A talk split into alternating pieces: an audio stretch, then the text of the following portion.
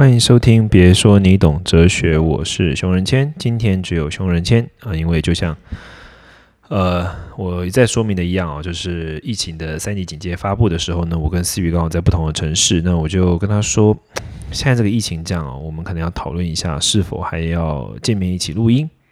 那最后我们就决定说，OK，呃，因为疫情的关系，那还有很多很多的不确定性，所以呢，我们还是决定我们就分开吧。啊，就是暂时先不要碰面。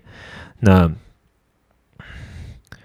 在这样的情况之下呢，我就自己来一个人哦，独挑大梁来录这个。别说你懂哲学，但当然我一直觉得有点可惜了啊，因为录了几次之后，我就发现说，诶，我跟他的对话还是比较有趣的，比较能够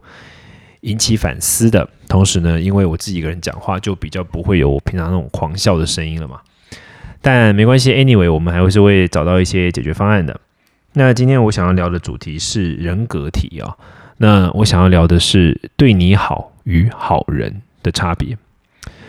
为什么你想要聊这个主题呢？其实这个题目题目其实跟爱情可能有点关系啊，但是呢，它又不完全有有关有关联。我想要从这个东西去聊一个叫人格的概念。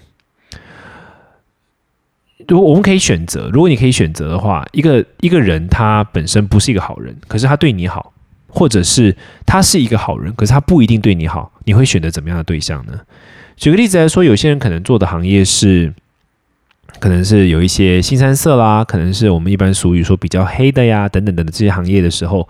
可能在这个场域中，他不得不必须对他人比较，你要说强硬也好，甚至于有时候可能会有一些比较侵略性、攻击性的行为跟言语，在这样的情况之下，好像很难说他真的就是一个好人，可是这样的人却对你很好。那这是一一一类的爱情模式，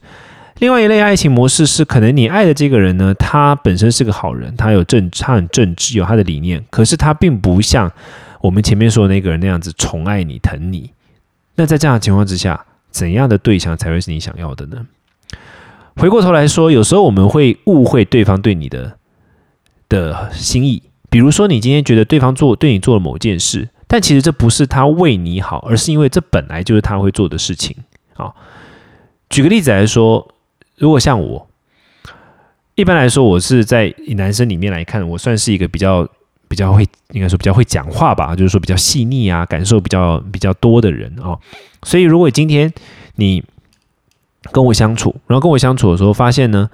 我给了你很多的建议，针对你的生命的议题，给了你一些建议啦，给了你一些想法等等等等。然后，因为你以前都没有遇过人家这样对你，所以你就觉得说：“天哪，熊仁谦对我好好哦。”然后因此而对我产生什么样的情愫，或者说就以此为基础去认为说我我对你有意思，或者说我很疼爱你等等。可这就不会是事实啊，因为这其实不是我对你好，这个就是我属于我的人格的一部分。我本来就是这样的人，我对谁都是这样。所以你要将我的一个人格特点解读为我针对你的个别行动，这个其实是一种误会。但反过来也是这样的，有时候一个人做对你做的某件事，是他本来不会做的事，这不符合他的人格，他为了你而做。但是因为你并不理解这件事，你就觉得哦，他应该是对所有人都这样吧？这也是一种常见的一种状况哦。所以分辨对我好跟分辨他是好人，是一个第一个不是一件很容易的事情。第二个是，当然我们开玩笑都说小孩才做选择，大人两个都要嘛。但实际上呢，很多时候我们都会在挣扎。有些人他会选择对他好的人，不一定要是好人哦。比如说，就像我刚刚所说的例子里面，可能他的对象或者说他的同他的伴侣是一个，就是做的工作或者说他的为人处事，并不一定是一个好人，可能有剥削，可能有一些欺骗啊、小偷小盗啊，甚至有一些伤害性的行为。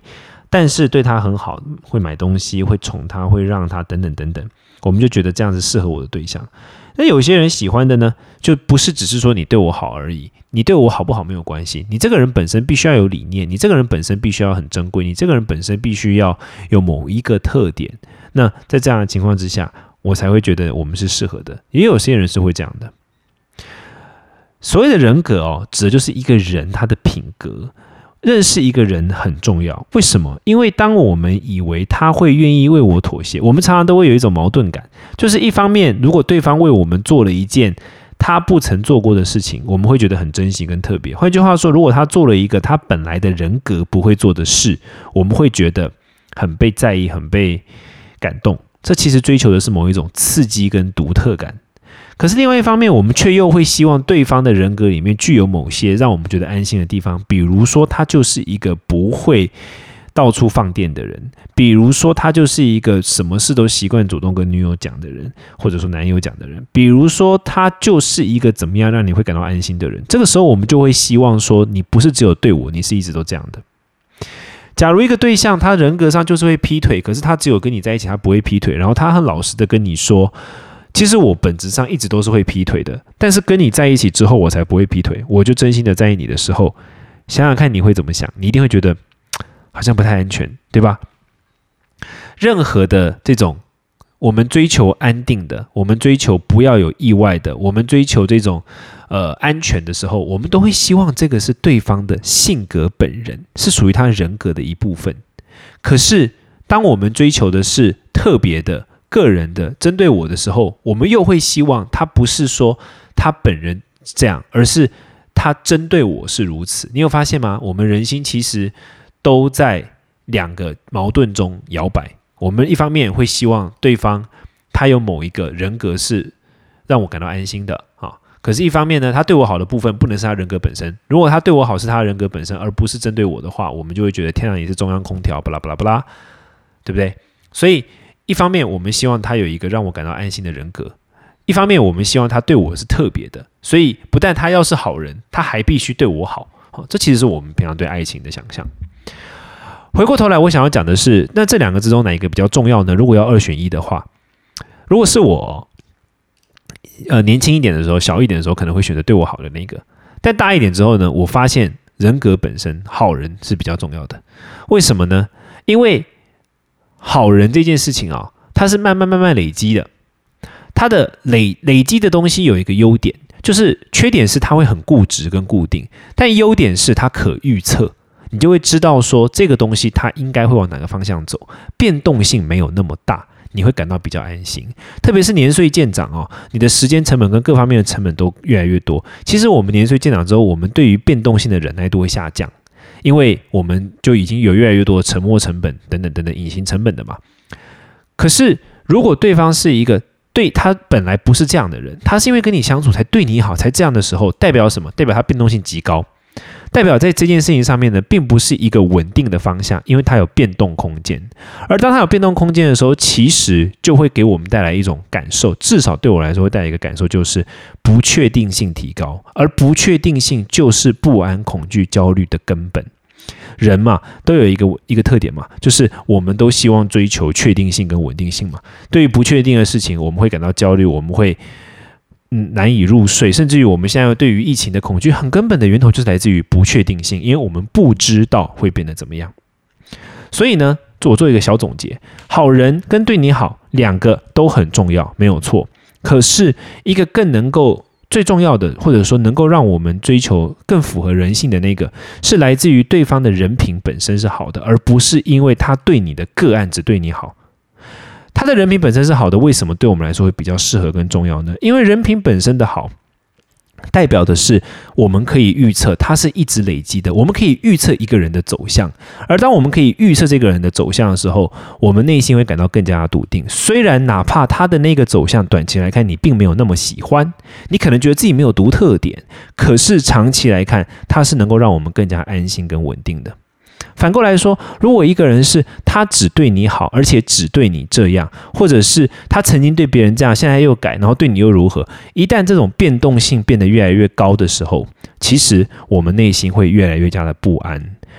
当然，我们不可否认，在很多时候，某个人他可能人格中没有这个部分，可是他遇到你之后呢，他开始培养出这种人格的能力等等。